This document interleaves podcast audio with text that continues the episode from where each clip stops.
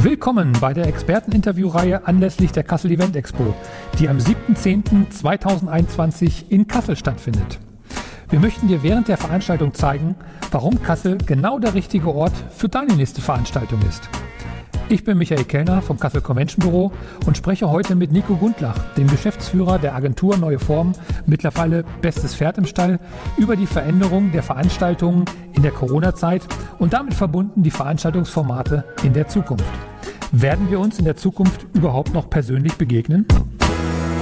Herzlich willkommen zur KE Hoch 2 Kassel Event Expo zu dem Thema Veranstaltungsformate in der Zukunft.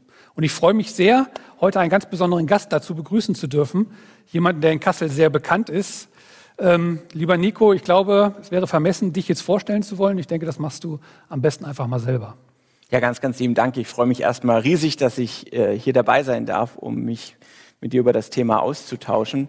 Ich bin seit 20 Jahren einer der beiden Geschäftsführer der Kreativ- und Markenagentur Neue Form und wir haben uns auf die zukunftsfähige Positionierung von Experten und Unternehmen spezialisiert.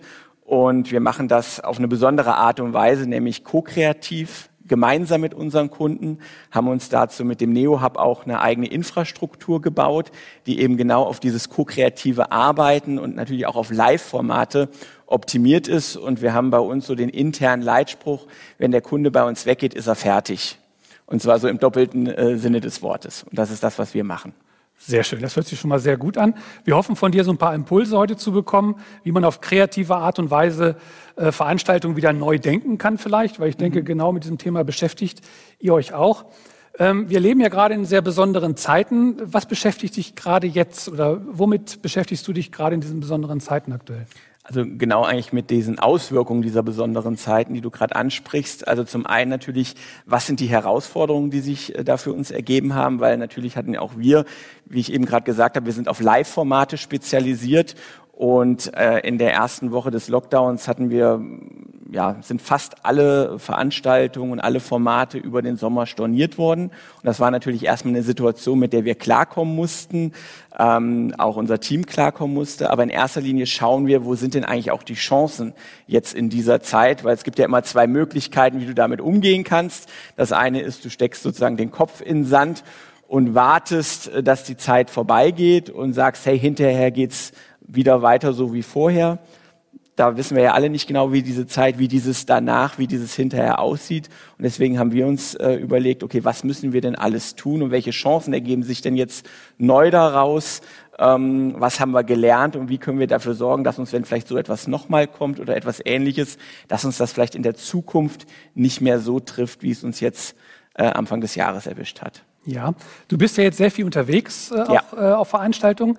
Äh, was fällt dir da am meisten gerade auf? Also welche Veranstaltungsformate äh, finden gerade statt und welche Erfahrungen hast du damit gemacht? Also was ich äh, feststellen darf, ist, dass gerade durch diesen Lockdown, den wir im Sommer haben, die Leute gefühlt wieder danach lechzen, auch wieder physisch zusammenzukommen und auch wenn da sehr strenge Hygienerahmenbedingungen herrschen. Ich war jetzt gerade in Düsseldorf unterwegs und da hatten alle die Aufgabe, sie mussten die während der kompletten Veranstaltung, die ging über drei Tage, mussten die Maske tragen, auch an ihren Sitzplätzen. Das haben die Leute aber tatsächlich in Anführungsstrichen gerne in Kauf genommen, weil durch diese ganzen digitalen Formate und dadurch, dass wir nicht die Möglichkeit hatten, wirklich physisch zusammenzukommen, hat man wirklich gemerkt, die Leute wollen wieder diesen, diesen gemeinsamen Austausch haben. Das war alles auch geregelt an den Tischen, dass man maximal vier Personen an einem Tisch etc. Ähm, und was ich halt feststelle, so als Trend, sind diese klassischen hybriden Formate.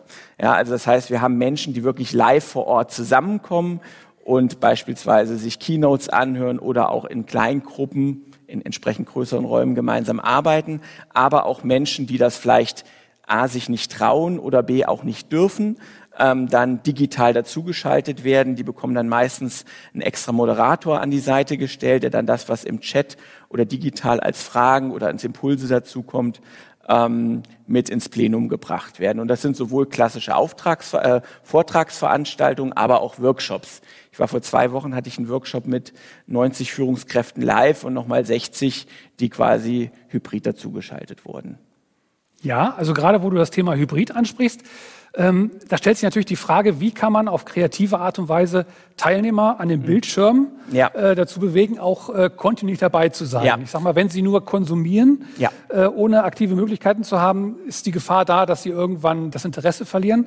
Welche, welche kreativen Ansätze könnte man in die Zukunft äh, mitnehmen? Also du musst eine, eine digitale Didaktik ganz, ganz anders denken als eine Live-Didaktik. Aber die Frage ist immer, wie kriege ich das Live-Erlebnis in die digitale Welt. Das bedarf einer Menge mehr Vorbereitungszeit. Also mhm. digitale oder hybride Formate haben gefühlt das vier- bis fünffache an Vorbereitungszeit, wenn du es richtig gut machen möchtest.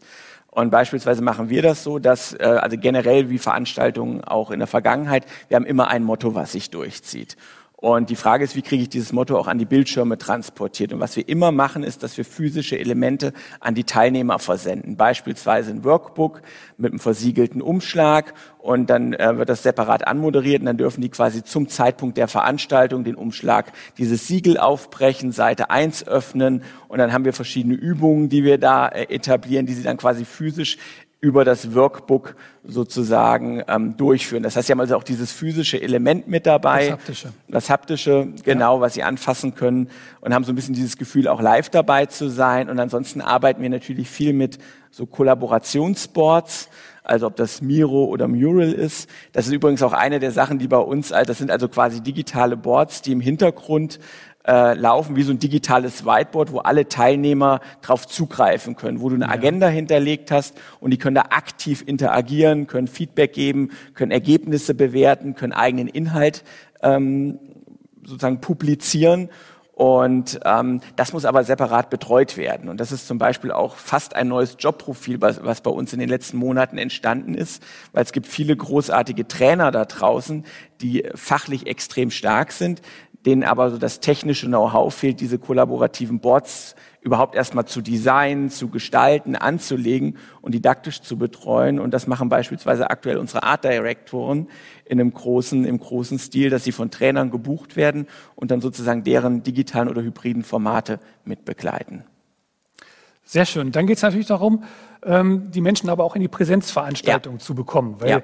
ähm, wie siehst du das? Ähm, wie viel kann man digital machen, beziehungsweise welchen Stellenwert müssen weiterhin Präsenzveranstaltungen einfach haben? Also ich glaube, immer dann, wenn es äh, einen besonders hohen Komplexitätsgrad hat, gerade wenn viele Emotionen dabei sind. Also ich habe auch schon Workshops digital ähm, durchgeführt, wo es um, um Fusionen ging, wo es um äh, Abteilungsmatching geht. Und da sind natürlich viele Ängste und Emotionen dabei. Und das ist ganz, ganz herausfordernd in der digitalen Welt. Also wenn du, wenn du vielleicht kreativ was entwickeln möchtest oder wenn es um Statusbesprechung geht, das lässt sich sehr gut abbilden. Aber immer dann, wenn große Emotionen dabei sind, wo Menschen abgeholt werden müssen, wenn Ängste dabei sind oder auch wenn ein ganz besonderes Erlebnis kreiert werden soll, also gerade die Multisensorik, mehrere Sinne anzusprechen, da kann ich ein paar Sachen digital machen, aber da ist die physische, die reale Welt, wenn man live vor Ort zusammenkommt, einfach nicht zu schlagen. Ob ich da mit olfaktorischen Elementen also mit Geruch arbeite, mit kulinarischen Dingen, ähm, mit, ähm, mit dem Dialog, dem Austausch, dem Live-Erlebnis, dem Gespräch von Mensch zu Mensch, das ist äh, in der digitalen Welt so eins zu eins nicht abzubilden. Und egal mit wem ich mich unterhalten habe, das ist auch das, was alle bestätigen. Ich glaube, es gibt, beides hat seine Berechtigung, aber ähm, man kann sie nicht wirklich miteinander vergleichen. Absolut, absolut. Ähm, hast du vielleicht noch so ein paar Tipps zum Thema, wie kann ich Emotionen erzeugen ähm, bei den teilnehmenden ähm, Besuchern? Also ich glaube, es geht immer darum, eine, eine starke Geschichte zu erzählen ja. äh, durch die gesamte Veranstaltung. Die muss, die muss ein Thema haben, die muss ein Motto haben und die muss sich dann einmal komplett durch die gesamte Event-Location aus meiner Sicht auch tragen, bis hin zu diesen Orten, an die so viele nicht denken, von der Toilette oder im Eingangsbereich. Und das fängt schon eigentlich vor der Veranstaltung an. Wie werde ich eingeladen? Wird da das Thema schon aufgenommen? Gibt es vielleicht eine begleitende Landingpage mit einem Countdown? Und dann, wenn ich vor Ort bin, natürlich, wie ist das Setting? Ne, wir haben beispielsweise bei uns ist es so, wenn wir Live-Veranstaltungen machen, wir haben sogenannte Frame-Designer bei uns, also Menschen, die sich nur Gedanken über den Rahmen machen. Von dem Moment, wenn der Kunde auf den Parkplatz fährt, bis zu dem Moment, wo er die Location wieder verlässt, wie ist die gesamte Erlebniskette? Was sieht er? Was hört er? Wie sieht auch das Catering aus? Ist das einfach ein ganz normal leckeres Catering? oder ist das ein Catering, was äh, auf das Thema abgestellt ist. Wir haben äh, zu Beginn des Jahres noch eine Veranstaltung gemacht Ähm, da haben wir das Thema Zurück in die Zukunft aufgenommen. Und da haben wir halt auch ein entsprechendes Catering aufgebaut, was dieses Thema aufnimmt. Da gab es den Fluxkompensator, da waren quasi, die Lebensmittel waren entsprechend benannt. Die, ähm, die Personen hinterm Cater-Tisch hatten halt wie Doc, äh, wie hieß er, Doc Hollywood? Nee, Doc Hollywood war sie, der Doktor halt, ne, der Doc Brown, hieß Brown, er, glaube ja, Brown, Brown, genau, ja. hatten diesen weißen Kittel und diese, und diese Perücken hatten die auf. Wir hatten so Nebel auf dem Buffet. Und das sind halt die Dinge, die die Menschen dann auch fotografieren, in den sozialen Medien teilen und ähm, worüber dann auch gesprochen wird. Also von daher wirklich Momente kreieren, die außergewöhnlich sind. Alles, was jenseits des Standards ist. Wir sprechen ja immer über diese sogenannten Bestrafungs-, Belohnungs- und Begeisterungsfaktoren. Ja. Also was sind die Dinge, die die Teilnehmer halt eben entsprechend nicht erwarten? Wir haben ja bei uns, wir hatten im letzten Herbst, ich muss immer gerade nachdenken, vor einem Jahr hatten wir eine Veranstaltung bei uns, bei der wir davon ausgegangen sind, dass wir dadurch eine große soziale Reichweite generieren. Und dann haben wir in der Nacht- und Nebelaktion beispielsweise noch alle unsere Toiletten tapeziert. Ne, eine, jede Toilette ist eine eigene Erlebniswelt geworden. Und meine große Tochter war gerade in Australien und das ging los. Die ersten 70 Stories, die über Instagram und Facebook rausgegangen sind, kamen alle, über, genau. kamen alle von unseren Klos. Meine, meine, Tochter hat mir noch abends eine WhatsApp geschrieben, was habt ihr mit den Toiletten gemacht? Ja, also wo kann man Leute überraschen äh, und Dinge anders machen? Und das geht halt eben tatsächlich nur live. Das ja, geht nur live, Sicht. das stimmt. Also ich denke auch, da können wir äh, besorgt, unbesorgt sein. Das wird sich in Zukunft nicht so ändern, ähm, dass wir keine Präsenzveranstaltungen mehr haben werden. Ich, ich, glaube sogar im Gegenteil, dass die, die Wertschätzung dieser Präsenzveranstaltungen wieder steigen wird. Ja. Da kommen wir schon zu dem Punkt, warum ist es gerade wichtig, jetzt Veranstaltungen durchzuführen und nicht den Kopf in den Sand zu stecken? Ja, ich glaube, weil gerade jetzt geht es darum, echte Verbindungen zwischen Menschen herzu, äh, herzustellen. Ne? Gerade in einer Zeit, wo wir alle nicht genau wissen, wie sie sich weiterentwickelt und wie es in Anführungsstrichen ausgeht, können wir das nur gemeinsam schaffen. Und ähm, ich glaube, da brauchen wir unterschiedlichste Sichtweisen, unterschiedlichste Weltanschauungen, auch auf die Themen.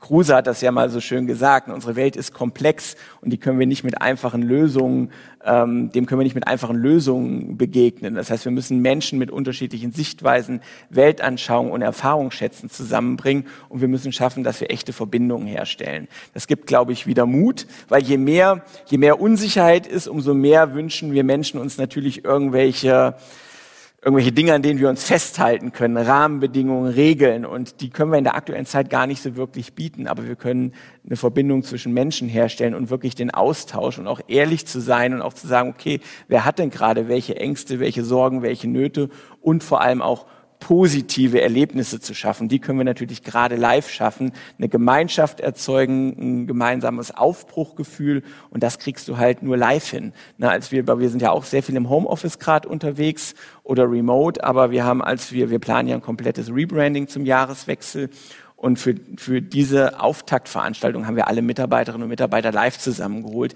weil das hätten wir mit diesem Emotionalisierungsgrad und dieser Nachhaltigkeit niemals digital transportieren können. Jetzt hast du gerade gesagt, warum wieder Veranstaltungen gerade jetzt durchgeführt werden sollen. Ähm, da stellt sich natürlich noch die Frage, warum gerade in Kassel? Warum nicht? Nein, also wir, haben, wir merken es ja selber, wenn wir Veranstaltungen machen, und das ist gerade in den letzten Jahren ganz, ganz stark äh, gekommen, weil viele Organisationen sind ja dezentral organisiert. Und ich glaube, das nimmt durch diese aktuelle Entwicklung, die wir haben, noch mehr zu. Dass die Mitarbeiterinnen und Mitarbeiter gerade nicht mehr an einem Ort sitzen und nicht mehr an dem Ort, wo vielleicht auch das Head Office ist. Das heißt, sie sind irgendwo in Deutschland verstreut. Und ich stelle immer wieder fest, Kassel ist ja für die Kreativbranche in Teilen vom Image her eine gewisse Herausforderung, weil viele Kunden da draußen immer sagen, ja, ich brauche eine Agentur aus Berlin, aus Düsseldorf, mhm. aus München äh, seit wir Live-Veranstaltungen bei uns machen, sagen alle super gut. Kassel, zentrale Lage, egal ob ich aus München oder aus Hamburg komme oder aus Berlin oder oben, drüben aus dem Ruhrpott. Da, da können, das ist für alle der gleich, äh, das ist für alle gleich nah dran, der gleiche Weg und das ist sensationell, wo wir uns dann treffen können, genau in der Mitte von Deutschland. Und wir haben natürlich hier ganz, ganz viele Möglichkeiten, ob das die Hotellerie ist, ob das die Gastronomie ist. Und wir haben eine große Kreativbranche, die genau das, was ich vorher sagte, auch das Besondere in diese Veranstaltung mit reindenken kann. Absolut. Nico, vielen Dank, dass du bei uns gewesen bist. Sehr gerne. War ganz toll, dass du hier warst und äh, wir freuen uns auf weitere Veranstaltungen mit dir. Und ich mich erst. Dankeschön. Wollt ihr mehr über Veranstaltungen in Kassel erfahren und zu den Möglichkeiten unter den aktuellen Pandemiebedingungen? Dann meldet euch auf unserer Homepage an unter www www.kassel-convention.de. Wir freuen uns auf euch.